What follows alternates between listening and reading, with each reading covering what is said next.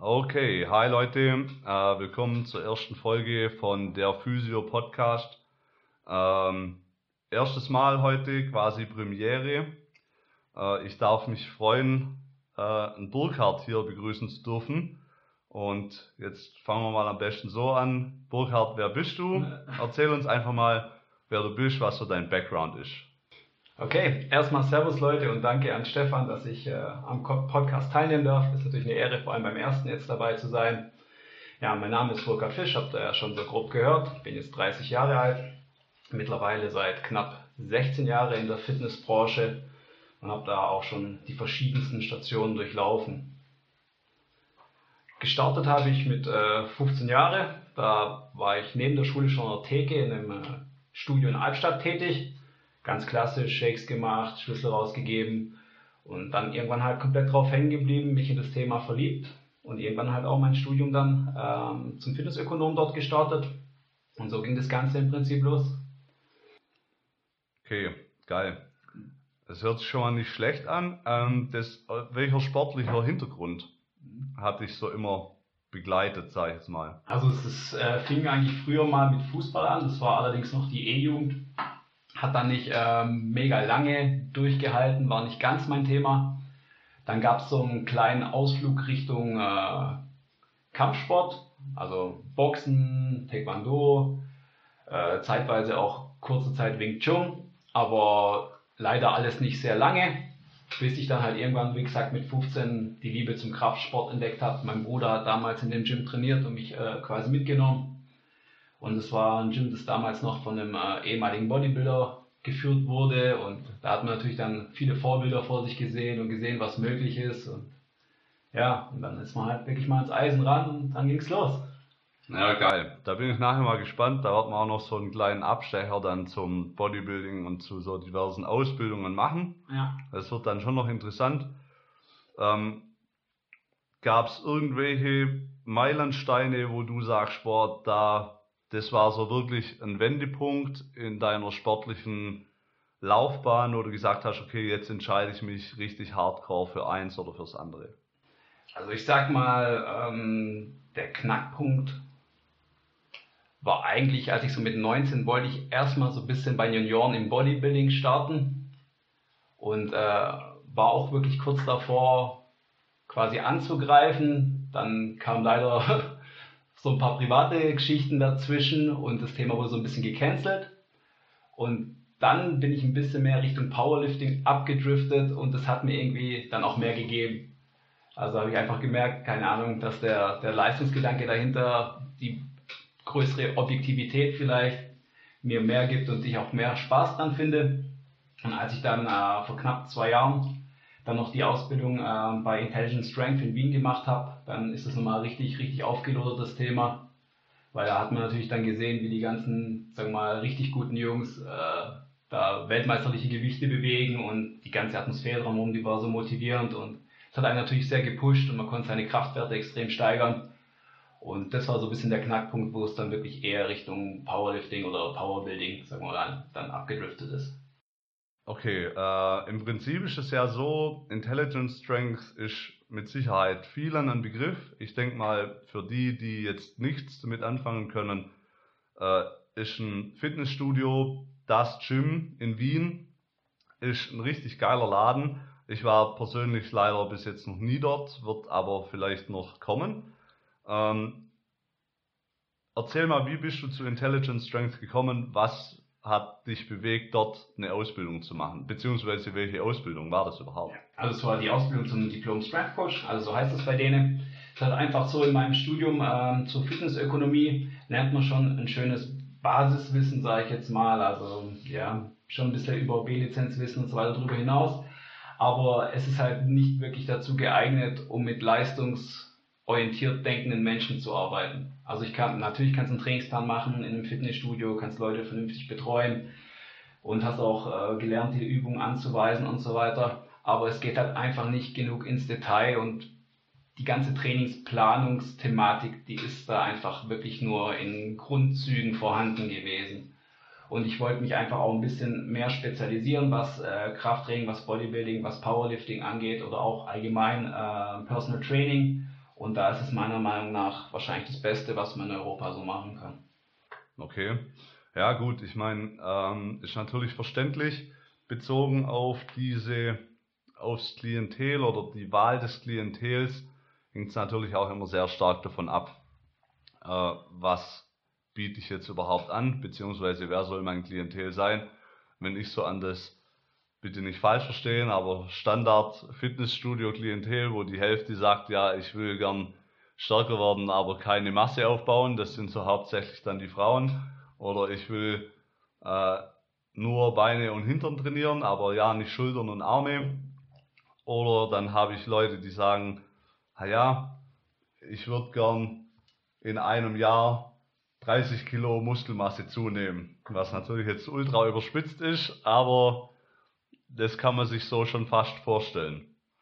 Ähm, Gab es für dich bei der Ausbildung in Intel bei Intelligence Strength irgendwas, wo du gesagt hast, boah, danach habe ich bestimmte Faktoren oder bestimmte Gesichtspunkte ganz anders betrachtet wie vorher? Ja, also was mich jetzt zum Beispiel in Bezug aufs Powerlifting, meine Denkweise doch stark verändert hat, also wo ich mit dem Training angefangen habe, im Prinzip ging es immer darum, all out, jedes Mal Vollgas, jedes Mal bis an die Grenze, also einfach vielleicht auch von der Intensität teilweise überspitzt an die Sache ranzugehen und einfach auch mal Wege zu sehen, wo du wirklich äh, entfernt von der Auslastung bessere Erfolge, sauberere Erfolge, langfristigere Erfolge erzielen kannst. Also gerade so was das Thema Reps and Reserves und RPE und so weiter angeht, einfach der Grundgedanke, dass ein Training nicht jedes Mal bis zum Muskelversagen gehen muss, um erfolgreich zu sein, sondern ganz im Gegenteil, dass es phasenweise einfach sinnvoll ist, für eine langfristige Planung sich davon fernzuhalten, dass es wirklich auch okay ist, irgendwo bis zur fünf Wiederholung vom Muskelversagen entfernt zu bleiben. Vor allem, wenn es ums Powerlifting geht, die Intensität, die äh, Abhängigkeit vom Maximalgewicht extrem hoch ist und man sich einfach nicht jedes Mal abschießen möchte, um am nächsten Tag wieder schwer heben zu können, da ist sowas ganz entscheidend, vor allem auch um Verletzungen zu minimieren, um da einfach sauber zu arbeiten mit den schweren Gewichten. Und die Herangehensweise wirklich nicht mit absoluten Prozentzahlen zu arbeiten, sondern wirklich über solche Angaben, das hat mir schon ein bisschen die Augen geöffnet und natürlich auch ganz andere Möglichkeiten geboten, Training zu planen, Training zu strukturieren. Wie mal noch ein Stück zurück äh, auf deine Erfahrungen mit Bodybuilding. Ja. Wie würdest du das beschreiben? Wie hat sich dein Training verändert oder wie war dein Training zu Bodybuilding-Zeiten, was ja weit vor der Ausbildung bei Intelligence Strength war? Da war es dann wahrscheinlich, wie du gesagt hast, relativ häufig all out mit dem Eimer neben ja, der ja. Beinpresse. Ja. ja. also absolut. Im Prinzip, das war früher ein ganz klassischer Bro-Split. Also Montag war halt Brust, dann hast du halt Rücken gehabt, dann hast du noch Arme gehabt, dann hast du noch Beine gehabt. Und das hast du halt wochenweise durchrotiert und hast eigentlich, wenn du Brust gemacht hast, wahrscheinlich so fast jede Brustübung der Welt an einem Tag durchgerockt. Also hast locker immer vier, fünf Übungen ähm, Brust trainiert und das Ganze auch nicht wirklich sauber geplant, dass du sagst, du planst irgendwie phasenweise, wie du dein Volumen äh, steigern möchtest oder wie du deine Intensität verändern möchtest. Deloads oder sowas, das war ein Fremdwort, das gab es gar nicht, das noch nie gehört. Das war ein Zeichen von Schwäche damals. Und ja, klar, einfach Leute dabei gehabt, teilweise die am Gewicht mehr mitgeholfen haben wie einem selber. Also das war wenn man zurückschaut, muss man leider ein bisschen drüber schmunzeln und man würde sich manchmal wünschen, man könnte in dem Alter mit dem Wissen von heute nochmal neu starten. Aber es war trotzdem eine geile Zeit. Es hat mega viel Spaß gemacht. Man hat coole Leute kennengelernt, aber sag mal, was Trainingslehre, Trainingswissenschaft angeht, war es teilweise katastrophal. Aber was man halt nicht unterschätzen darf, ist, wenn man Wille zeigt und Gas gibt, dann kann trotzdem immer relativ viel sich schon entwickeln. Auch wenn es vielleicht nicht der ideale Weg ist. Gell? Weil das ist manchmal das Problem, dass Leute einfach vergessen, auch Gas zu geben. Weil es gehört einfach mit dazu. Weil wenn ich einen perfekten, sauberen Ansatz habe, aber einfach nicht dazu bereit bin zu investieren, dann passiert auch nichts. Das war vielleicht ein bisschen überspitzt, weil es genau übertrieben war. Absolut Gas und zu wenig Gedanken, aber die Basis, um Erfolge zu setzen, war dann quasi schon ein bisschen da. Wobei ich glaube, dass ganz häufig genau das heute auch ein Stück weit fehlt, weil ähm, also jetzt nicht bei Leuten, die schon recht trainingserfahren sind, aber gerade bei Anfängern äh, oder bei Leuten, die jetzt neu im Training sind, egal was es jetzt ist, ähm, ist dieses Intensitätsgefühl leidet einem manchmal ein bisschen fehl. Das heißt, so richtig hartes Training muss man vielleicht auch erstmal die Erfahrung machen, wie soll sich das anfühlen oder wie kann sich das anfühlen, wenn ich richtig hart draufgehe. Weil äh, oft beobachte ich halt, dass dann Leute zum Beispiel auch sagen, ja, ich trainiere super schwer und ich trainiere super intensiv und dann gucke ich denen beim Training zu und die können irgendwie hintereinander drei Übungen nacheinander ein Gerät zum nächsten hoppen und dann noch zum nächsten und dann denke ich mir, okay, du hast jetzt heute irgendwie zehn Geräte durchgeheizt, warst drei Stunden im Studio. Wenn ich mir vorstelle, ich müsste drei Stunden im Studio sein, dann würde ich nach der Hälfte der Zeit nur noch in der Ecke rumliegen. Äh, ich weiß gar nicht, wie ich das bewerkstelligen sollte, beziehungsweise wie andere das bewerkstelligen. Und ich habe dann oft auch beobachtet, wie es zum Beispiel ist, wenn jetzt jemand hingeht und sagt, ah ja, mein 10 Rap Max oder ich trainiere immer 10 Wiederholungen an der Beinpresse mit 80 Kilo und dann stehe ich daneben und denke mir, das ist weniger, wie wenn du Treppen hochläufst. Mhm. Und na, habe ich schon Leute auch im Termin gehabt, wo ich dann gesagt habe, komm, wir gucken mal wirklich, was ist wirklich das Gewicht, das du maximal 10 Mal bewegen kannst. Und auf einmal kommen dann so, kommt man dann nicht bei 80, sondern bei 180 Kilo plötzlich raus. Und dann muss man den Leuten einfach sagen, also das, wie sich jetzt anfühlt, so soll sich eigentlich anfühlen, dass da wirklich was passiert. Weil interessanterweise sind genau das die Personen, die sehen nach drei Jahren im Studio so aus wie am ersten Tag. Ja, gebe ich dir recht. Und da ist natürlich, klar, muss deine Aufgabe als Trainer sein, zu erkennen, wo befindet sich der Kunde. Ist jemand, der gibt gern zu viel Gas, ist jemand, der gibt zu wenig Gas. Und dann musst du halt die Tools haben, um das richtig steuern zu können. Und das lernst du halt gerade in Wien echt schön. Wobei Wien, so schätze ich es jetzt mal ein, ist natürlich auch eine recht ähm, praxisbezogene Ausbildung, beziehungsweise mit viel Praxisinhalten. Da werden ja sogar Kraftwerte oder die Entwicklung von Kraftwerten in die Abschlussprüfung mit einbezogen. Ist das ja, richtig? Das ist korrekt. Also erstmal vielleicht so ein bisschen zu den Bestandteilen Klar, man hat Module wie Trainingsplanung für Kraft und Trainingsplanung für Muskelaufbau und so weiter. Aber was halt wirklich schön ist, dass ähm, die einzelnen Bewegungen wirklich in Modulen abgearbeitet werden. Sprich, ich habe ein separates Push-Modul, ich habe ein separates Pull-Modul, ich habe ein separates Unterkörpermodul, wo man wirklich großen Wert auf die Ausführung legt, zu erkennen, hey, wann kann ich jemand korrigieren oder wie kann ich jemand korrigieren? Was gebe ich vielleicht jemand, der die Übung aufgrund von irgendwelchen Einschränkungen nicht machen kann? Welche Progression bietet sich an, um wirklich zu einer sauberen Kniebeuge hinzuarbeiten, dass ich vielleicht vorher erstmal mit einem Goblet Squat äh, starte oder sowas. Oder welche Variante kann ich einfach machen, wenn die klassischen Langhantel-Varianten aus welchem Grund auch immer nicht vernünftig funktionieren beispielsweise. Und da sind die schon wirklich gut dabei und sind auch die richtigen Männer, um das zu erklären. Und was halt wirklich, wie du angesprochen hast, sehr gut ist, finde ich, dass einfach auch ein Praxispart mit der Ausbildung verbunden wird, weil Training ist nichts rein Theoretisches. Und ein Trainer, der ein reiner Theoretiker ist, der wird immer relativ schnell auf Probleme stoßen in den meisten Fällen. Und dort ist es halt einfach wirklich so, dass man äh, das Zertifikat für die Ausbildung nur bekommt, ähm, wenn du gewisse Kraftwerte erreichst. Also wenn ich es richtig im Kopf habe, du hast also die Basisübung äh, Kniebeuge, Kreuzheben, Bankdrücken, Schulterdrücken und Klimmzug mit Zusatzgewicht und musst es, glaube ich, mindestens in der Summe fünffaches Körpergewicht schaffen um das Ganze mit Auszeichnung zu bestehen, sechsfache Körpergewicht. Und das ist natürlich für Leute, wo das vielleicht als erste Ausbildung gemacht haben, als erster Schritt in, äh, sagen wir mal, Trainingslehre, natürlich schon ein richtiger Hammer. Gell? Weil da müssen schon ein paar Zahlen zusammenlaufen, auf jeden Fall. Schon was reinkommen, ja. ja.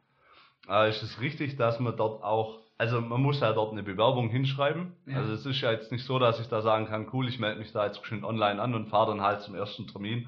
Also die fragen dann auch schon nach, was ist dein sportlicher Hintergrund, wo kommst du her, was hast du gemacht und äh, wenn das nicht passen sollte, dann raten die einem auch quasi davon ab, diese Ausbildung zu starten. Also das war damals quasi so, ich habe mich per E-Mail beworben und habe dann äh, mit dem Andi einen Skype-Termin ausgemacht. Andi ist einer der Besitzer, die meisten werden vielleicht kennen aus Instagram oder so. Und dann haben wir geskypt und er hat ganz klar gesagt, hey Junge, du kommst aus Deutschland, das ist ein weiter Weg. Wenn du Bock drauf hast, haben halt ein bisschen so über die Vorgeschichte geredet, Vorerfahrung, Training und so weiter, gesagt, hey, das passt alles, aber muss halt wissen, es ist Zeit, es ist Geld. Und habe ich gesagt, nee, ich will das 100% machen, ich finde das mega geil, ich will da auch hinfahren und äh, ich bereue das auch mit keiner Sekunde, weil allein die Atmosphäre in dem Gym dort zu trainieren, das ist eine ganz andere Sache, weil wenn man in einem Gym trainiert und vielleicht eher so zu den Leuten gehört, die wo immer am stärksten sind oder wo vielleicht am, zu den wenigen gehören, die wirklich Kraftsport lieben und leben, dann manchmal zieht es ein bisschen Energie, aber wenn man in einem Gym ist, wo, wo das alle leben und du Angst haben musst, dass das Mädel neben dir vielleicht mehr hebt, das ist für die Motivation was ganz anderes, gell? Weil da musst du manchmal gucken, kannst gar nicht mehr aufhören, die roten Scheiben drauf zu zählen, denkst du, das kann doch nicht wahr sein, gell? Und ja, das ist, keine Ahnung, da hebt keiner unter 100 Kilo. Also am Anfang vielleicht schon, aber das. Nicht lange. Ja, und das motiviert halt einfach und das war cool. Wir haben dann auch mit meinen äh, Studienkollegen dort im Gym immer gewohnt quasi. Da gibt es so eine, ich glaube, es heißt Bizepspension. das ist eine geile Sache. Sprich, du stehst auf, bist mitten im Gym, die haben dort ihre Gastro, die haben dort ihr Equipment, die sind ja auch immer am Optimieren und so weiter. Und ja, die leben das Ding einfach und die lieben das. Und das ist halt das, was in der Fitnessbranche manchmal verloren gegangen ist. Also das hast du bestimmt auch schon erlebt. Das war bei meinem ersten Arbeitgeber auch so, dass dann irgendwann von der Trainingsthematik das Ganze so Richtung Beauty, Lifestyle, Wellness abgedriftet ist. Und das war dann auch der Punkt, wo ich dann irgendwann versucht habe, wieder einen Gegenweg einzuleiten, weil es einfach nicht, ja, das ist, was ich haben möchte, oder auch das nicht ist, was die Leute weiterbringt. Ja. Sieht man natürlich ganz häufig in vielen Bereichen. Also ähm, ich bin ja von Berufswegen her so aus der Physio-Ecke kommend und da muss man natürlich ganz klar sagen, da gibt es ganz viel mittlerweile so, ich nenne es jetzt mal so fancy Scheiß, wo wirklich nicht wirklich der, ja, wie soll ich das ausdrücken, wo nicht wirklich danach geguckt wird, ob ich jetzt die Leute tatsächlich weiterbringe, sondern da versucht halt was verkauft zu werden, was im ersten Moment super geil aussieht. Aber wenn man sich dann genau anguckt, eigentlich nicht wirklich einen Mehrwert auf zum Beispiel Leistung oder sonst irgendwas hat. Und da gibt es eigentlich einen geilen Spruch, also gerade egal ob das jetzt über Training oder Reha oder Physio geht, aber Nummer eins wäre, irgendwann muss dein Reha-Programm zu einem Trainingsprogramm werden. Und was du gesagt hast zum Gym beziehungsweise zum Fitnessstudio allgemein, wenn du der Stärkste in deinem Fitnessstudio bist, dann bist du wahrscheinlich im falschen Fitnessstudio. Dann muss man sich irgendwas anderes suchen ähm, wo man dann einfach wieder weiterkommt oder weiter gepusht wird. Oder einfach mit Leuten trainiert, die einen weiter pushen. Das ist ganz wichtig manchmal. Und dass man manchmal auch einfach einen anderen Ansatz kriegt. Ähm, jetzt machen wir zeitlich einen kleinen Sprung äh, in die Zeit vor Intelligent Strength. Nämlich, du hast mal eine CrossFit-Box gehabt in Reutlingen. Erzähl uns mal dazu, wie kam es da dazu, was hat dich da motiviert? Wie war der ganze Werdegang? Also es hat gerade wieder mit der Thematik zu tun, dass in dem alten Stuhl das Ganze Richtung Beauty, Richtung äh, Lifestyle abgedriftet ist und ich dann immer ein bisschen weniger happy war mit der ganzen Geschichte und einfach ja, die Trainingsthematik immer weniger wichtig wurde. Und ich wollte einfach was anderes haben, mir vielleicht ein Standbein aufbauen, wo ich dann auch langfristig von leben kann. Dann habe ich mich mit meinem besten Kumpel Laszlo zusammengetan, wir haben gequatscht, ein guter Freund von uns, der Marc, der hat hier in Altstadt-Ebing schon eine CrossFit-Box gehabt. Da haben wir nebenbei auch schon so ein bisschen gecoacht gehabt. Und haben gesagt, hey komm, das Thema ist in Baden-Württemberg noch nicht so weit verbreitet, lass uns mal schauen, wo das Sinn macht. Haben dann gemerkt, dass es damals zwischen Ebing und Stuttgart im Prinzip noch gar nichts gab. Sprich, der komplette Raum Reutling-Tübingen, der war noch zu haben. Haben dann relativ lang nach einer vernünftigen Halle gesucht und dann das Thema einfach gestartet, ein Herz in die Hand genommen und das versucht aufzuziehen. Weil CrossFit war halt damals wirklich die Gegenbewegung. Die eine Bewegung war halt Lifestyle, Beauty, möglichst wenig bewegen, falsche Versprechungen. Und CrossFit war halt bisschen back to the roots. Bisschen mehr Vereinscharakter, Training und sonst nichts anderes. Und wirklich Gas geben, Spaß haben zusammen. Ja. Und dann haben wir das gestartet. Wie waren so eure, wie war das am Anfang? Also ich meine, man macht ja jetzt nicht eine Box auf und fünf Tage später trägt sich der Laden selber. Also also wir waren halt in der glücklichen Situation, dass halt der Raum, der war komplett konkurrenzfrei, was das Thema angeht. Es gab Studios, die funktionelle Fitnesskonzepte angeboten haben, aber ich sage jetzt mal eher halblebig. Und so ging es relativ gut voran, dass wir schon bei der Eröffnung einige Mitglieder schreiben konnten. Und ich glaube, das war nach dem ersten oder zweiten Monat hatten wir eigentlich schon den Break-Even. Wir hatten damals auch zu dem Zeitpunkt noch eine relativ preiswerte Halle in Reutling, also für Reutlinger Verhältnisse zumindestens und äh, haben dann eigentlich relativ äh, schnell schwarze Zahlen geschrieben und es hat dann auch eigentlich ganz prima funktioniert. Was halt immer ein bisschen schwierig war, wir haben das halt beide nebenberuflich gemacht, das hat halt geheißen 8-Stunden-Tag und dann nach Reutling und dann am nächsten Tag acht, äh, Reutling und wieder zurück nach Albstadt, acht Stunden Tag. Und so ging es halt Montag bis Freitag. Und das war im Prinzip äh, langfristig auch der Knackpunkt, zudem, dass wir unsere beiden Hallen aufgrund von Lärmproblematiken verloren hatten und die Mietpreise dann einfach in Reutlingen explodiert sind, dass wir sagen mussten, hey, äh, müssen entweder komplett runterziehen und Reutlinger sein, damit wir auch für die Community da sein können, damit wir das aufziehen können, oder wir müssen es lassen. Und dann kam es halt irgendwann dazu, die Entscheidung zu treffen, weil wir die zweite Halle verloren hatten, die dann schon doppelt so teuer war wie die erste Halle und location-technisch einfach in dem Moment nichts mehr los war, du nichts Gescheites finden konntest, wo du hättest zumindest langfristig drin bleiben können. Und dann sind wir auch raus, was mittlerweile auch besser ist, weil die Konkurrenzsituation ist da auch, äh, explodiert. Da sind einfach Leute da, die sind vor Ort, die können da mehr Gas geben. Und die haben da richtig schöne Anlagen in Tübingen und so hingestellt. Oder Dennis, der unser Konzept CrossFit Reutlingen übernommen hat, die machen das alles schon richtig und gut so. Und CrossFit ist ein geiler Sport, nicht falsch verstehen, aber ich bin vom Herzen her eher Powerlifter, Schrägstrich, Powerbuilder und weniger der Crossfitter. Ich habe mein, mein, mein Conditioning gemacht, ich habe mein Gymnastics gemacht, konnte manche Sachen auch ganz gut. Aber vom Herzen her ist es einfach der Kraftsport per se. Ja, also das ist ja auch so ein bisschen der Werdegang, wie es bei mir war, weil du Mark und Laszlo schon angesprochen hast. Also ich war ja damals äh, in den ersten Stunden von CrossFit Albstadt damals auch dabei.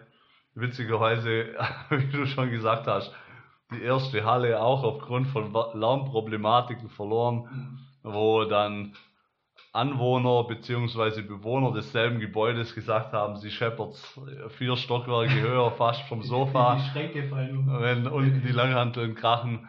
Ähm, war natürlich Pech. Ich glaube, da gab es bei Reutlingen in der ersten Box auch mal so eine geile Geschichte, was an einem Feiertag wohl stattgefunden hat. Ähm, ja, das sind natürlich immer solche Faktoren, die hat man vorher vielleicht nicht auf dem Schirm. Dann wird von Vermieterseite her erstmal gesagt, ja, alles gar kein Stress. Die Beteiligten sagen alle, ja, alles cool, weil sie vielleicht auch nicht wissen, was auf sie zukommt. Ähm, das sind halt dann solche Geschichten, da steckt man nicht drin. Wie war das bei euch? Mit der, also die Geschichte fand ich auch ganz lustig, weil ich glaube, da hat bei dir mal sonntags das Telefon geklingelt ja, und dann war die Hölle. Ich war, ich war eigentlich auf Arbeit. Ein Trainer von uns hat damals gecoacht und dann äh, klingelt das Telefon und ich werde einfach nur angeschrien. Ich werde angeschrien, keine Ahnung, das ist viel zu laut und was soll das? Und ich zeige sie an und pipapo. Und ich wusste erstmal gar nicht, um was es geht. Gell? Und dann, dann habe ich sie erstmal rumschreien lassen und gesagt, hey, erstmal ganz ruhig, weil sonst reden wir erstmal gar nicht weiter. Dann hat sie mir die Problematik geschildert, also komischerweise, das war eine Luftlinie, bestimmt 400, 500 Meter, die Nachbarin. Ja. Und es muss trotzdem Einschläge getan haben, wie in der Normandie anscheinend. und äh, ja, keine Ahnung, das hat sie nicht so arg gefeiert, wie wir das gefeiert haben. Ich glaube, die Leute hat es auch gestört, dass halt unsere Leute öfters mal halt rumgelaufen sind durch das Industriegebiet, die Männer halt teilweise auch oben ohne und so weiter. Und ich weiß nicht, ob es auf die irgendwie bedrohlich gewirkt hat oder ja, Leute mögen Veränderungen einfach nicht so und reagieren da meist nicht unbedingt positiv drauf. Na, haben die sie, vielleicht haben die plötzlich gedacht, sie sind in Sparta oder so, ja, keine Ahnung. Dann halt noch laute, für die Leute vielleicht wahrgenommene aggressive Musik, weißt du, ob es dann Rap oder Metal war. Und ja, klar, für die Leute zum Trainieren war es Bombe. Ja. Für die Leute zum im Garten chillen war es anscheinend nicht war's so Bombe. Halt. ja. Also für alle, die vielleicht noch irgendwann vorhaben, irgendwas in die Richtung aufzumachen, am besten, ihr habt überhaupt keine Nachbarn. Das wäre ein Boden, der nicht kaputt geht und auch sonst keine Gemieter in diesem Gebäude. Industrie daneben. Irgendwas, was richtig klein. Dann ist ja. nämlich eh versorgt. Wobei, das ist auch so eine Sache, wo da dachten wir in Albstadt in der zweiten Box auch, war geil.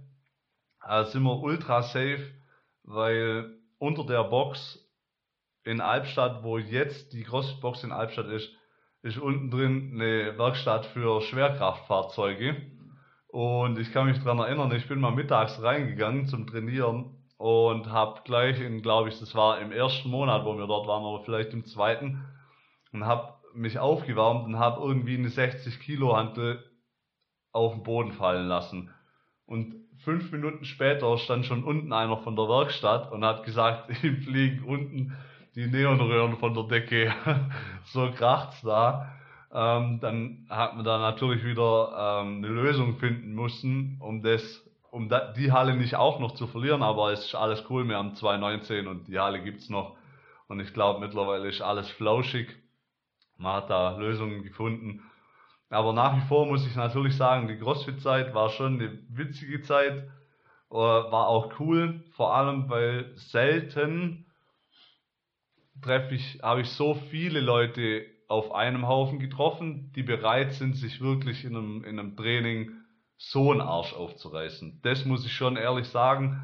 Ich trainiere ja jetzt auch äh, seit 2017, habe ich meine äh, Trainertätigkeit bei CrossFit Albstadt dann aufgehört, äh, was hauptsächlich zeitliche Gründe hatte, ähm, weil das Studium und die Praxis einfach mehr Zeit in Anspruch genommen haben.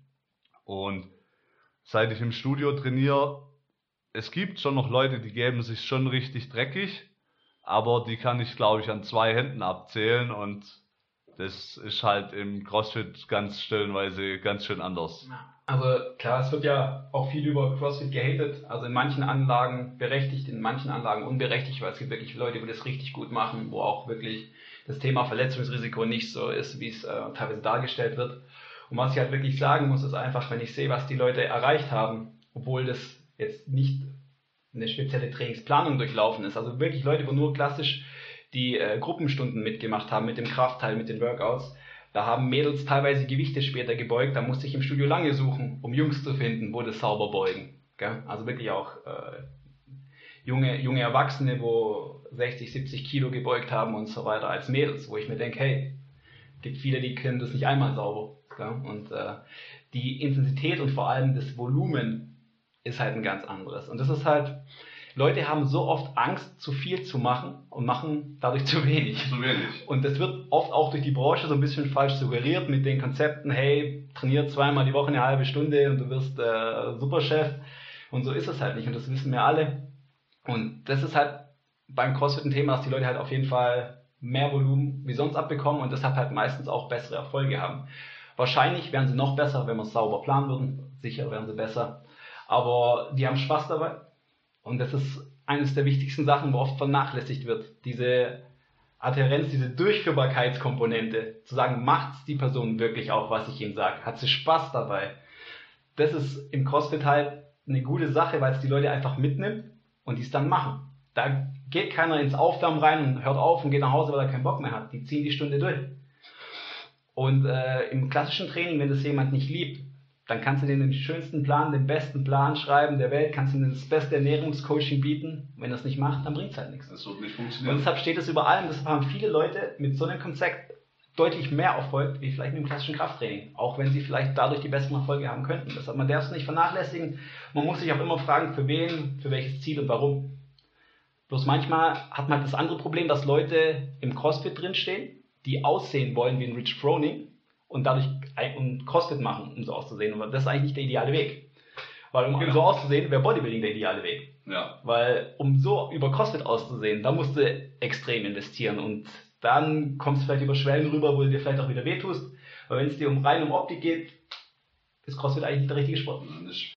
Wahrscheinlich das Bessere, aber ähm, wenn die Community und quasi, wenn jetzt zehn Leute um dich herum ausraschen und das hilft dir dabei, einfach an einem Scheißtag vielleicht das Training trotzdem durchzuziehen. Äh, wenn dir das dabei hilft, dann ist das vielleicht ein guter, ein gutes Mittel zum Zweck, ja. sage ich mal.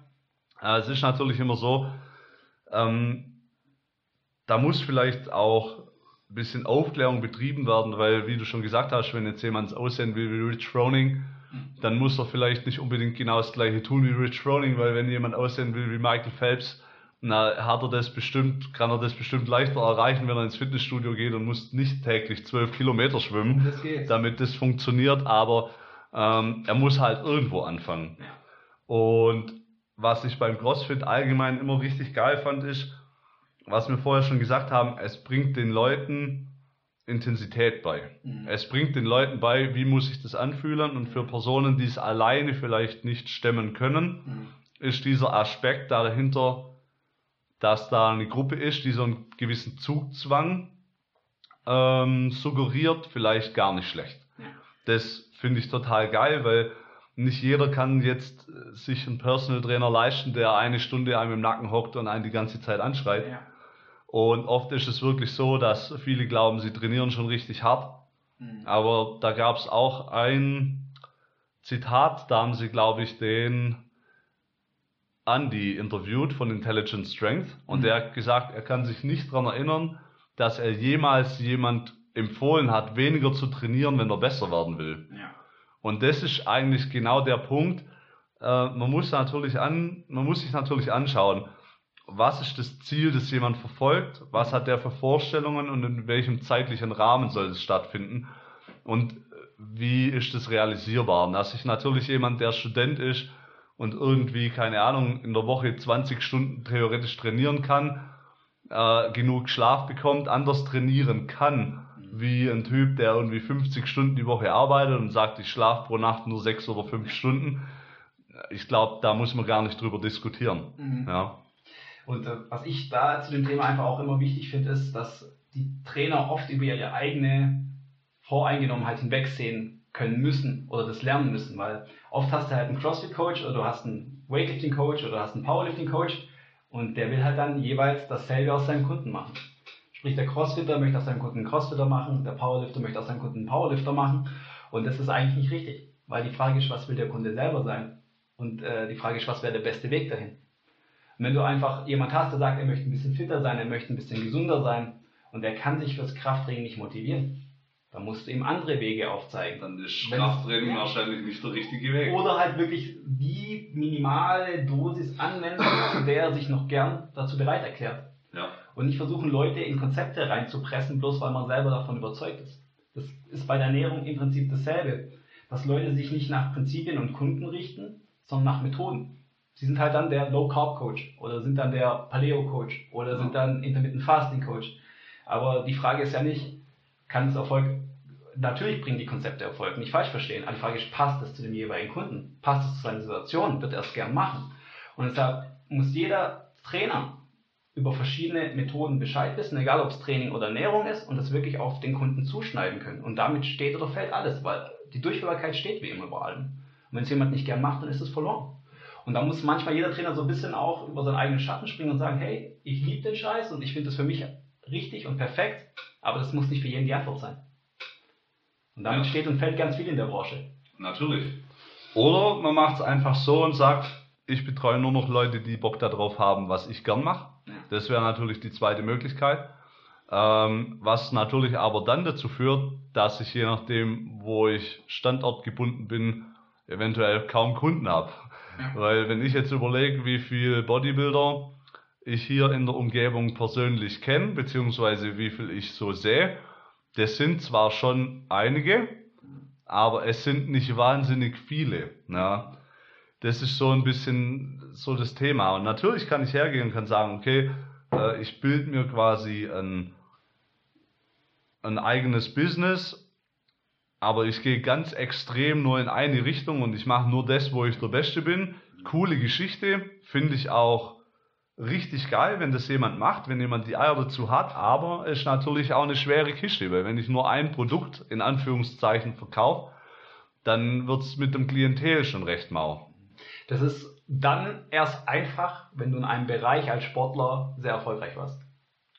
Das ist aber manchmal auch problematisch, weil oft war jemand sehr erfolgreich als Sportler, weiß aber selber gar nicht genau warum, weil er halt gute Trainer gehabt hat. Ja. Denkt aber, das macht ihn zu einem guten Trainer. Andere Leute sehen seine Erfolge, was ja schön ist, und wollen sich daran orientieren, lassen sich von dem coachen und irgendwie passiert nichts. Weil die wissen, wie es für sie funktioniert hat, aber können es nicht auf andere Kunden übertragen. Aber andersrum ist halt sehr schwer, wenn du ein Powerlifting-Coach sein möchtest und selber noch nie gehoben hast im Wettkampf, dann ist das eigentlich nicht ideal.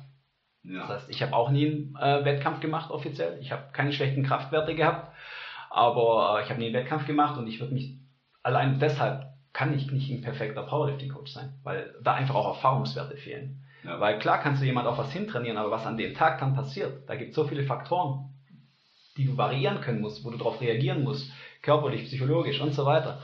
Und das gehört halt schon auch mit dazu. Also eigentlich solltest du im Idealfall beides verbinden. Ein super fundiertes Wissen haben zu dem Thema, evidenzbasiert und halt Erfahrungswerte. Genau. Das zählt natürlich für jeden Bereich.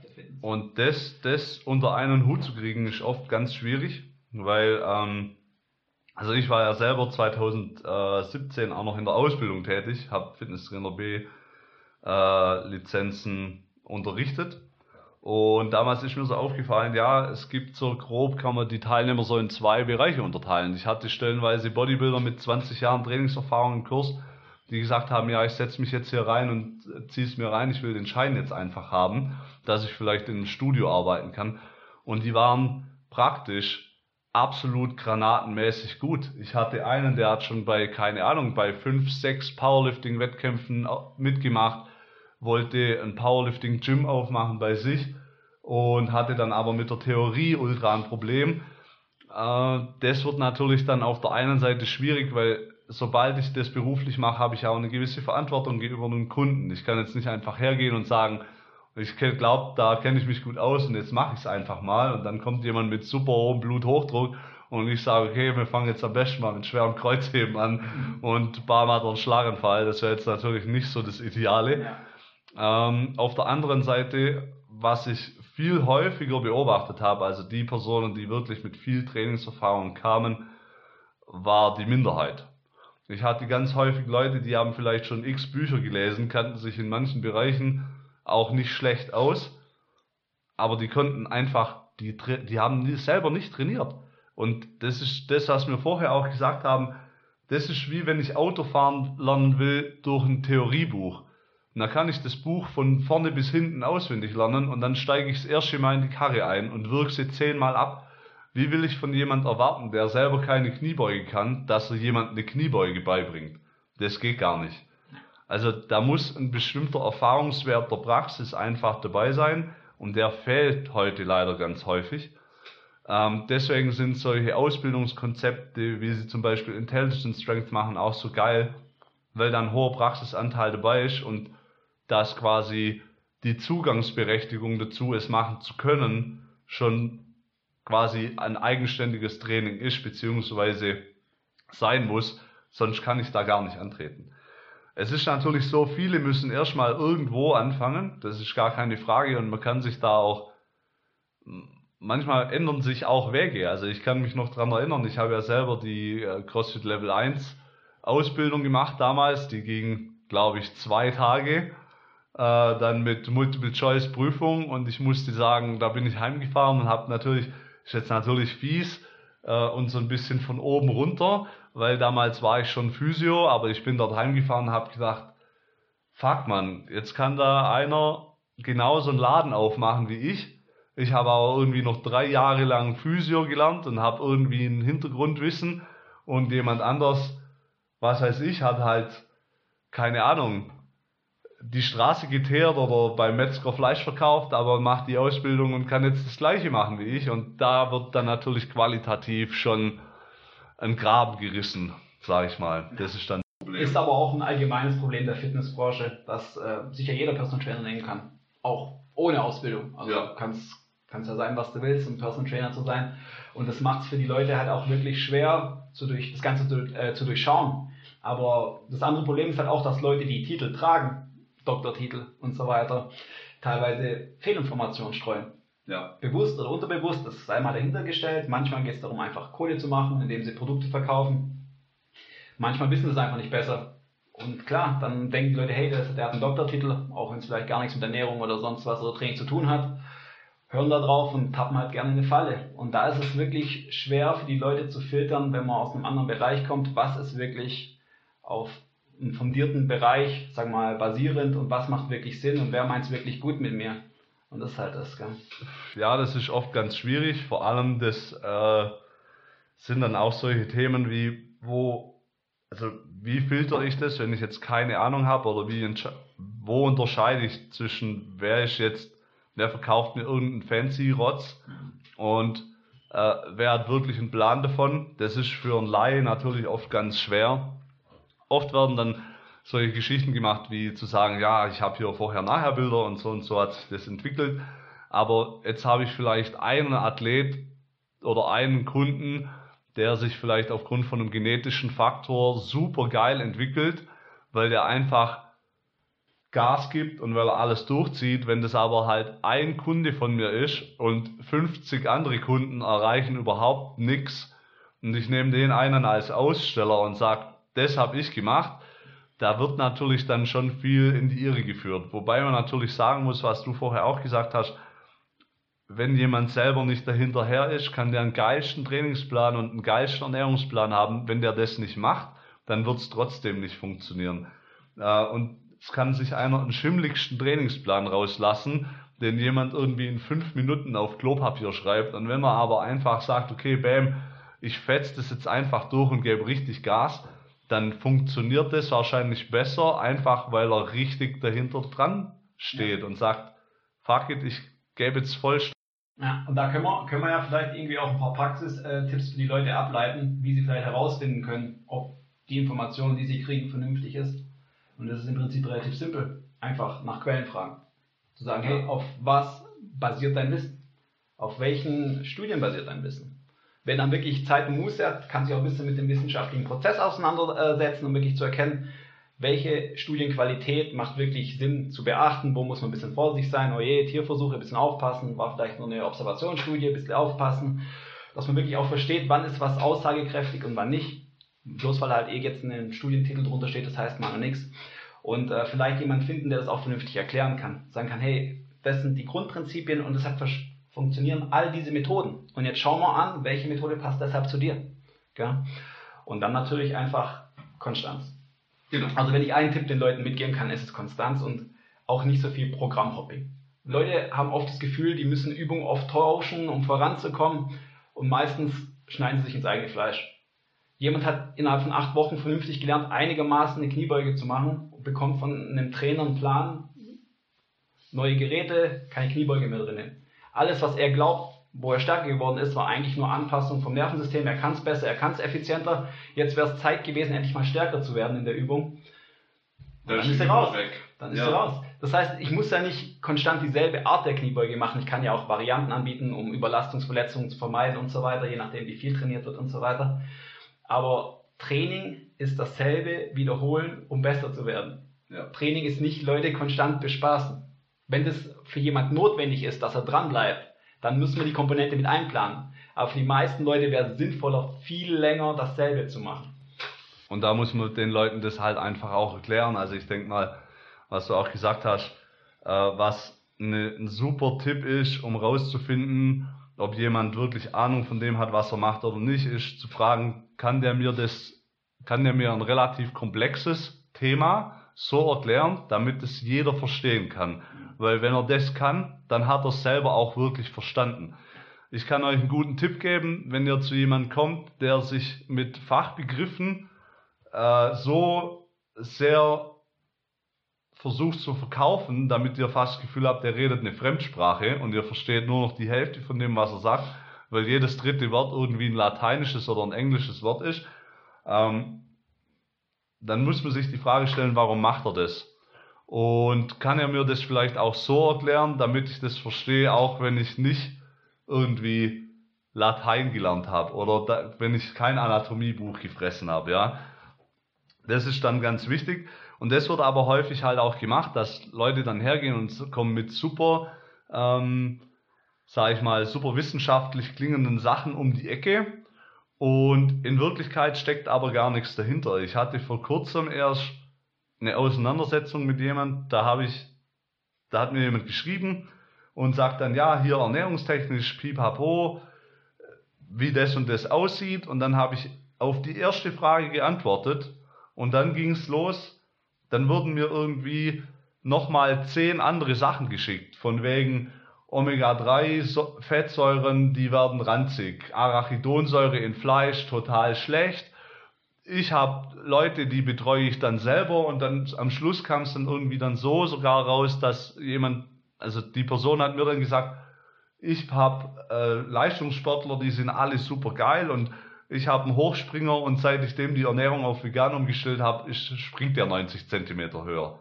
Und dann denke ich mir, okay, also wenn du glaubst, dass 90 Zentimeter mehr Sprunghöhe bei einem Stabhochspringer alleine durch eine Ernährungsumstellung ausgelöst wird, dann weiß ich nicht, wo wir sind, keine Ahnung. Ähm, das ist halt ganz häufig so ein Bias oder so eine kognitive Verzerrung, dass jemand sagt, hey, ich hätte voll gern, dass das, was ich mache, einen größtmöglichen Effekt hat und jeden Effekt, der zu sehen ist, ordne ich meinem, meiner Empfehlung oder meiner Intervention zu und häufig sind es aber ganz andere Faktoren, die da vielleicht auch noch eine Rolle spielen. Einfach mit beeinflussenden Variablen, die nicht berücksichtigt werden oder Variablen, die berücksichtigt werden, die gar nicht beeinflussen. Und das Genau. ist das Problem. Das ist zum Beispiel auch beim Training ganz häufig so eine Sache, wo dann Leute sagen, hey, was du auch gesagt hast mit dem Trainingsplan-Hopping, weil oft ist es auch nicht so, also es gibt natürlich den Fall, dass ein Trainer relativ häufig einen Trainingsplan ändert und dadurch einen Fortschritt vom Kunde vielleicht sogar schmälert, um ihn, sagen wir mal, in Anführungszeichen bei der Stange zu halten oder ihn zu entertainen. Aber man muss natürlich immer sehen, ein Trainer ist kein Entertainer. Und Nummer zwei, oft machen es dann die Klienten oder Kunden selber, wenn sie jetzt keinen Trainer haben, dann sagen die, jetzt fange ich einen Trainingsplan an. Und nach drei Wochen sehe ich an meinem Körper keine Veränderungen Kraftwerten auch nicht. Und dann schmeiße ich einen Plan über Bord, nehme einen neuen Plan, fange den Plan an. Und nach drei Wochen sehe ich keine Veränderungen. Dann hole ich mir den nächsten Plan. Ja. Wobei der Plan sein Potenzial vielleicht erst nach zwölf Wochen oder nach drei Monaten entfalten kann, weil ich eine gewisse Adaptationszeit auch einfach brauche. Und wie du schon gesagt hast, oft ist es einfach so, dass recht häufig immer das Gleiche zu wiederholen einfach dazu führt, dass du auf lange Frist in kleinen, langsamen Schritten besser wirst. Und es ist in so ziemlich jeder Sportart so, dass ich am Anfang eine Lernkurve oder eine Entwicklungskurve habe, die recht steil ist. Das heißt, wenn ich nie eine Kniebeuge gekonnt habe oder gemacht habe und jetzt fange ich an zu Knie zu beugen und jetzt kann ich nach acht Wochen oder nach drei Monaten eine ordentliche Kniebeuge, vielleicht mit ordentlich oder mit einem bisschen Gewicht, ja. Und dann kann das sehr gut sein, damit ich in den weiteren drei Monaten, wenn ich da dran bleibe, super geile Kraftzuwächse generiere. Aber es ist ja utopisch zu glauben, dass es dann ewig so weitergeht. Und dann stehen die Leute irgendwann da und sagen, okay, von 60 auf 100 Kilo ging es jetzt voll schnell, aber jetzt von 100 Kilo werden die Schritte, die ich vorwärts mache, immer kleiner. Das liegt dann nicht per se am Trainingsplan und oft auch nicht am Coach. Sondern so ist es halt einfach, weil sonst könnte ja rein theoretisch jeder irgendwann 500 Kilo Kreuz heben und das innerhalb von no time. Absolut. Und da sind wir halt auch wieder bei dem Punkt, dass die Leute sich einfach manchmal klar sein müssen, was wollen sie denn tatsächlich? Was ist am wichtigsten und was können sie tatsächlich auch investieren? Und da müssen sie einfach auch immer fragen, ist mein Trainer wirklich bei mir? Stellt er mir Fragen, will er wissen, was ich erreichen will oder möchte er einfach nur Konzepte rausklatschen? Sprich, fragt er mich, wie die Ernährung läuft, fragt er mich, wie das Training läuft, checkt er meine Anwesenheiten und so weiter und berät halt dann dementsprechend. Weil oft sind dann einfach auch falsche Bilder im Kopf. Ich meine, du hast, du hast Mädels, wo Muskeln aufbauen wollen, aber nicht schwerer werden wollen. Und dann musst du halt denen erklären können, warum das ein Problem ist. Warum es sinnvoll ist, in den leichten Kalorienüberschuss zu gehen. Oder warum es notwendig ist, langfristig in den leichten Kalorienüberschuss zu gehen. Oder einfach auch andere Thematiken anzusprechen, zu schauen, hey, wie ist der Proteinkonsum? Passt es? Passt der Trainingsplan wirklich zu der Anwesenheit? Weil es kommen oft Leute und sagen, hey, ich möchte so und so und so einen Split, ich würde gerne, keine Ahnung, sechsmal die Woche kommen. Dann baust du denen irgendwie einen Dreiersplit, den sie zweimal die Woche durchlaufen sollen, also auf sechs Tage, checkst die Anwesenheiten, waren sie zweimal die Woche im Schnitt da. Und Ja. dann heißt, der Plan hat nicht funktioniert. funktioniert. Und äh, dann musst du natürlich eingreifen und sagen, hey, komm, wenn du zweimal die Woche da bist, lass uns lieber zwei Ganzkörpervarianten machen. Ja. Lass uns das anpassen. Und oft haben die Leute halt auch so ein bisschen falsche Bilder im Kopf. Die investieren manchmal vielleicht sogar viel Zeit ins Training und lassen die Ernährung ganz raus. Und das ist auch wieder ein Problem, weil die meisten Leute, die wollen eigentlich nur ein bisschen besser aussehen. Und um eine athletische Figur zu haben, brauchst du nicht das Megatrainingsvolumen. Wenn du da zwei, dreimal die Woche Gas gibst und die Ernährung im Griff hast, ist das Thema geschwätzt. Ja. Wenn du jetzt natürlich sehr massiv oder sehr stark sein willst, dann reden wir natürlich von anderen Zeitaufwänden. Aber auch im Bodybuilding, das ist nicht so, so zeitfressend wie andere Sportarten, wo du jede Woche oder jeden Tag drei, vier Stunden liefern musst. Ich meine, wenn einer jeden Tag eine Stunde oder anderthalb investiert und seine Ernährung im Griff hat, da geht schon wirklich was voran. Das heißt, die Leute, die müssen sich klar sein, was ist mein Ziel? Und dann müssen sie jemand haben, der wirklich sagt, hey, so machen wir das trainingstechnisch, so machen wir das ernährungstechnisch. Und dann müssen die das akzeptieren, wenn es geht, und in ihr Leben integrieren. Und wenn das ins Leben nicht reinpasst, dann müssen wir sich über andere Ziele unterhalten. Das ist ganz einfach. Weil wenn jemand sagt, hey, ich möchte massiver werden als Mädel, äh, Muskulatur aufbauen, ich möchte äh, straffere Beine haben, ich bin aber nicht dazu bereit, schwerer zu werden, wenn sie jetzt zum Beispiel schon einen sehr sportlichen Fettanteil haben, wird es nicht passieren. Ja. Das ist auch wichtig, dass man das den Leuten klar macht. Also ähm, leider entwickelt sich die Zeit oder der, die Zeit, in der wir leben, immer mehr dazu, dass sich Leute einfach irgendwas kaufen und sagen, ich gehe jetzt hier auf den Weihnachtsmarkt und dann kaufe ich mir das. Und Mhm. jetzt kaufe ich mir auch Trainingsfortschritt. Aber das kann ich nicht kaufen. Manche Sachen muss ich mir einfach verdienen und das kann ich nur durch Aktion machen. Und viele glauben dann, ja, das kriege ich schon hin, das kriege ich schon hin, aber man muss ganz einfach sagen, wie du schon gesagt hast, gerade bei der Ernährung ist es oft so ein Thema, was sind anderthalb Stunden Training, da behaupte ich mal, das kann jeder irgendwo bringen, viermal die Woche, Mhm. wenn er wirklich dahinter steckt. Aber das mit der Ernährung ist was, das verfolgt mich immer. Das ist jetzt nicht so, dass ich dann sage, wow geil, jetzt habe ich mich heute eine Mahlzeit geil ernährt und jetzt fresse ich heute Abend Ben Jerry's Eisbecher. Und dann wird es schon irgendwie passen. Also ein Salat macht mich nicht schlank, genauso wenig wie mich ein Burger von was weiß ich woher irgendwie dick macht. Ja. Und das wird nicht darüber entscheiden, ähm, ob die Rechnung unterm Strich aufgeht oder nicht. Das ist so diese lange, konsistente Bereitschaft, da einfach Zeit und Arbeit zu investieren. Und da ist Essen wahrscheinlich ein viel größerer Faktor wie nachher das Training an sich. Weil die Leute, die an den Punkt kommen, die trainieren ja schon relativ, Ja. relativ konsistent, aber beim Essen hängt es dann meistens. Ich glaube, du hast manchmal Leute, die aufgrund von Gewohnheiten schon ziemlich gut unterwegs sind und es deshalb auch gut funktioniert und die auch wenig umstellen müssen.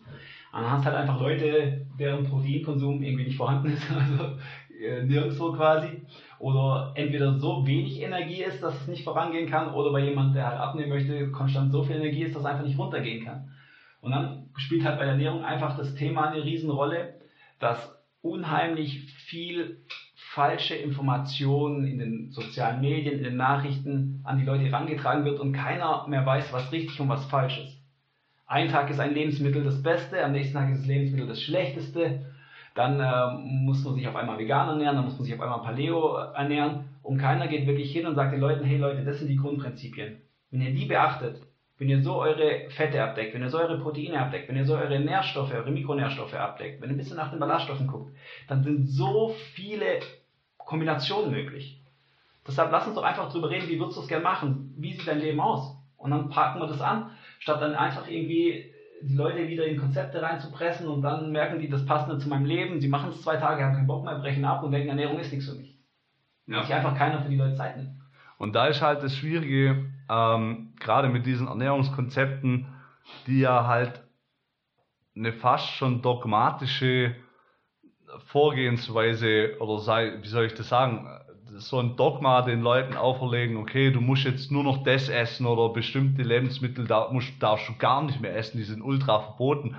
Und andere Sachen, die darfst du nur noch essen, so nach dem Motto, ich kann mich dran erinnern, äh, es gab mal so eine Sache, ja, der Löwe isst Fleisch und der Löwe ist mega stark und deswegen ist jetzt nur noch Fleisch. Und dann kommen die Veganer um die Ecke und sagen, ja, vegan ist mehr geil, aber du wirst trotzdem stark, weil die stärksten Tiere im Tierreich sind alle Veganer. Und dann zieht jemand Patrick Babomian aus dem Hut, äh, die hier der Deutschlands stärkster Mann, wo dann gesagt wird, ja, der ist ja auch Veganer. Dann muss ich sagen, ja, ab da, wo der Veganer wurde, hört man erstens gar nicht mehr so viel von ihm. Und wo ist Patrick Babomian im Vergleich zum Halfter zu einem äh, Halfter Björn, genau, oder zu, zu weltweit anderen Strongman.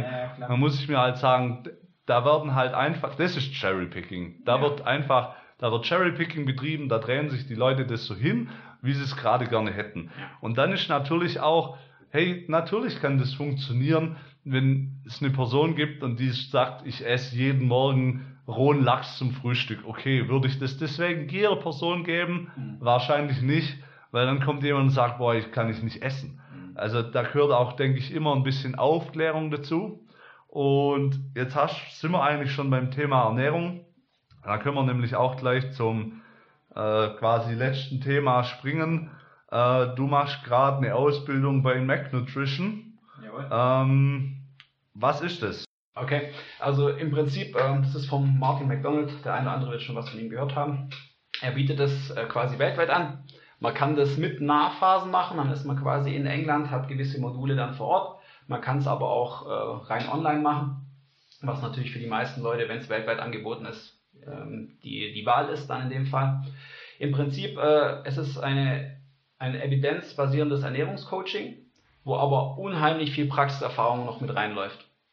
Sprich, äh, es wird unheimlich viel über theoretisches Wissen, über Studien äh, sich unterhalten. In den ersten Modulen wird quasi erstmal beigebracht, was heißt es überhaupt, quasi äh, Evidence-Based Practice, dass es wirklich die Kombination aus beidem sein muss, dass Theorie allein keinen weiterbringt, dass Praxis allein keinen weiterbringt.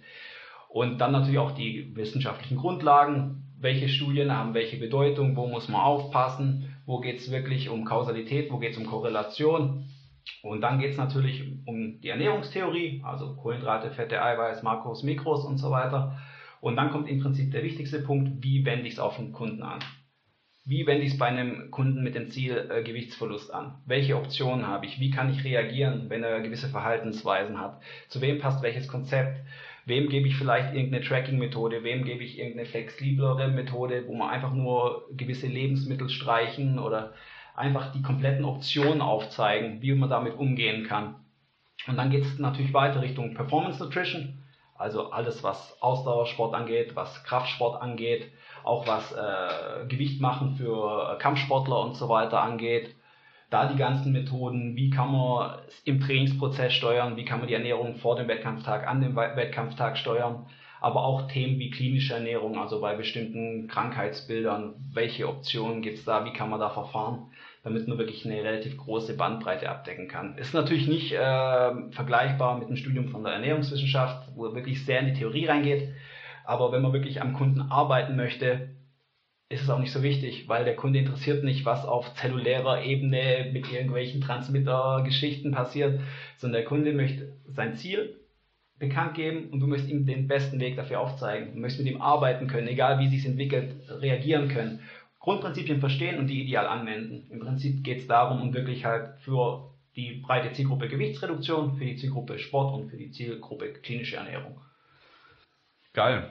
Hört sich mega interessant an. Äh, was war deine Motivation? Die, oder sagen wir es anders, was war deine Motivation und wie bist du auf Mac Nutrition gestoßen? Also ich habe viel rumgeschaut, was, was Sinn macht und äh, was ich wirklich auch vernünftig zum Beruf begleitend machen kann.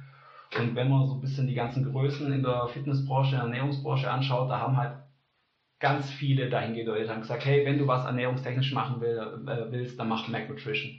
Beispielsweise Danny Lennon, Sigma Nutrition hat in die Richtung immer gut weiterempfohlen. Oder auch Größen wie Alan Aragon aus Amerika und so weiter. Und es ist wirklich eines der wenigen komprimierten Konzepte, wo man gut berufsbegleitend wahrscheinlich machen kann, um sehr gut danach mit Kunden arbeiten zu können. Weil das ist oft das Problem an reinen Studiengängen, an Universität, Universitätsstudiengängen, dass da einfach der Praxisbezug ein bisschen fehlt. Die Leute kommen raus, die haben ein unheimliches Wissen, sind aber mit diesen ganzen Praxisfällen nicht vertraut, wissen nicht, wie sie darauf reagieren sollen, haben nicht diese riesengroße Toolbox, was sie alles anbieten können, welche Methoden es geben kann, um mit dem Kunden zu arbeiten. Und dann kommt natürlich auch noch so ein bisschen äh, gleich die wirtschaftliche Komponente dazu, dass man quasi auch aufzeigt, wie kannst du dein Business strukturieren. Und was meiner Meinung nach noch ein Riesenpluspunkt ist, man ist parallel dazu in so einem Mentorenprogramm, im Mentoring Lab auf Facebook, da ist dann wirklich eine weltweite Basis an Leuten aus der, aus der Wissenschaft, aus der Ernährung und so weiter, wo man auch Fragen stellen kann. Jetzt hast du einen Kunden, der hat ein besonderes Krankheitsbild, du willst ihm helfen, aber möchtest natürlich vor dich absichern, dann kannst du da die Frage stellen, dann hast du da Endokrinologen oder andere Ärzte, die einfach sagen, hey, schau mal, das und das ist es. So gehen wir dann normalerweise vor, klärst trotzdem mit seinem Arzt ab, aber diese Empfehlung kannst du ihm aussprechen oder das kannst du mit jemandem machen, der Epilepsie hat und so weiter und so weiter. Und du hast halt auch nach dem Abschluss, wenn du in diesem Mentorenprogramm bleibst, die Möglichkeit, dich immer weiterzubilden. Du kannst immer Fragen nachlesen, kannst sehen, wie haben die Leute darauf gearbeitet, wie hat der den Marathonläufer, äh, Marathonläufer vorbereitet, wie hat den Marathonläufer vorbereitet und du hast einfach aus 47 Ländern irgendwie eine Database an Leuten, wo zusammen agieren und versuchen, diesen wissenschaftlichen Gedanken weiterzutragen und diesen Kampf, sagen wir mal, gegen Bullshit irgendwie ein bisschen anzuführen. Gell? Also ist eine saubere Sache und man kann sich halt schön selber zu Hause einteilen vom Laptop, hat seine Präsentationsvideos und ob ich eine Präsentation, sagen wir mal, in der Uni sehe oder am Laptop, da ist zu Hause, sagen wir mal, fast noch entspannter, weil ja. du kannst auch mal eine Pipi-Pause machen. Ohne die Hälfte zu verpassen. Ja. Ja, cool. Ähm, das heißt, du arbeitest jetzt schon mit Klienten in der Trainingsbetreuung und in der Ernährungsbetreuung. Das richtig? Ja, also eigentlich schon seit ich in der Fitnessbranche bin. Also ob es dann verschiedene Konzepte waren, die in der Anlage angeboten worden sind oder jetzt bei meinem aktuellen Arbeitgeber, wo ich einfach auch Coaching-Konzepte anbiete, wo man Gewicht steuert oder äh, Muskulatur dementsprechend steuert. Ich möchte es einfach äh, nochmal deutlich vertiefen, damit ich viel mehr anbieten kann und auch viel detailreicher anbieten kann. Weil im Prinzip, ich habe davor relativ viel über Tracking, über Makro-Coaching gemacht und ich möchte äh, das natürlich auch anbieten für Sportler, wo das ein Thema ist, aber für die breite Masse gibt es elegantere Varianten einfach. Und äh, ja, Wissen ist immer eine gute Investition. Vor allem, ich würde das äh, am Ende vom Jahr ganz gerne dann auch nebenberuflich selbstständig starten. Einfach im Rahmen von 1 zu 1 und Gruppencoaching online, dass ich wirklich den Leuten meine Hilfe anbieten kann und dann auch gemeinsam mit denen schön die Ziele ausarbeiten kann. Sprich, wird dann wirklich so rauslaufen, Gewichtsmanagement, Performance Coaching, klinische Ernährung in den Themengebieten, wo ich mich wirklich sicher fühle, also nichts, wo dann irgendwie an den Haaren herbeigezogen wird und vielleicht sogar äh, noch Themen wie äh, Firmenfitness, dass du an Firmen rangeht, dort die Leute ernährungstechnisch coacht, die Kantinen coacht und so weiter. Habe auch bereits schon verschiedene Vorträge gehalten, gerade was allgemeine Grundlagen für eine gesunde Ernährung und so weiter angeht, um den Leuten ein bisschen die Augen zu öffnen. Okay, cool. Jetzt kam irgendwie gerade der Postbote, hat wahrscheinlich geklingelt. Es muss gleich beim ersten Mal so ziemlich alles passieren. Ja. Auch nicht schlecht. Ähm, jo, dann abschließend noch, wenn jetzt jemand sagen würde, hey, ich hätte da Bock drauf, mit dir zu arbeiten, wo kann er dich finden, wo kann er dich am besten erreichen? Also im Moment am besten einfach in Facebook äh, nach meinem Namen suchen, Burkhard Fisch, mich anschreiben, gar kein Thema. Aber wenn die Leute Lust und Zeit haben, am besten Richtung Ende vom Jahr einfach nochmal abwarten, dann, wenn ich alles aufgebaut habe, weil hm, ich möchte im Prinzip die Ausbildung gern abschließen, bevor ich wirklich intensiv mit Kunden arbeite, damit ich die bestmögliche Leistung anbieten kann. Ja. Und ich möchte nicht starten mit 60% oder Halbgas irgendwie ähm, das Ganze beginnen, sondern ich möchte von Anfang an die beste Leistung anbieten. Sprich, die Leute können mich gerne schon anschreiben, dann kann ich eine Warteliste äh, starten oder wenn jemand es gar nicht aushält, auch schon vorneweg starten. Aber Ende vom Jahr geht es dann richtig los mit Homepage, allem drum und dran und dann wird es dann auch ganz einfache Kontaktmöglichkeiten geben. Okay, cool. Jo, in dem Fall, jetzt haben wir circa ein bisschen mehr wie eine Stunde beieinander. Ähm, jetzt würde ich hier den Podcast auch abschließen. Fürs erste Mal, glaube ich, eine ganz geile Sache. Ich hoffe, es hat euch allen gefallen. Und jo, wir hören uns demnächst. Burkhard, ich danke dir. Danke auch, Stefan. Und danke. vielleicht, wir werden vielleicht nochmal zusammensitzen irgendwann. Wird eine coole Geschichte. Und bleibt up to date ich hau immer mal wieder eine Folge raus. Ich werde versuchen, so im Monat zwei Folgen zu launchen. Je nachdem, wer ich, wen ich vors Mikro kriege. Und bis dahin alles Gute, haut rein.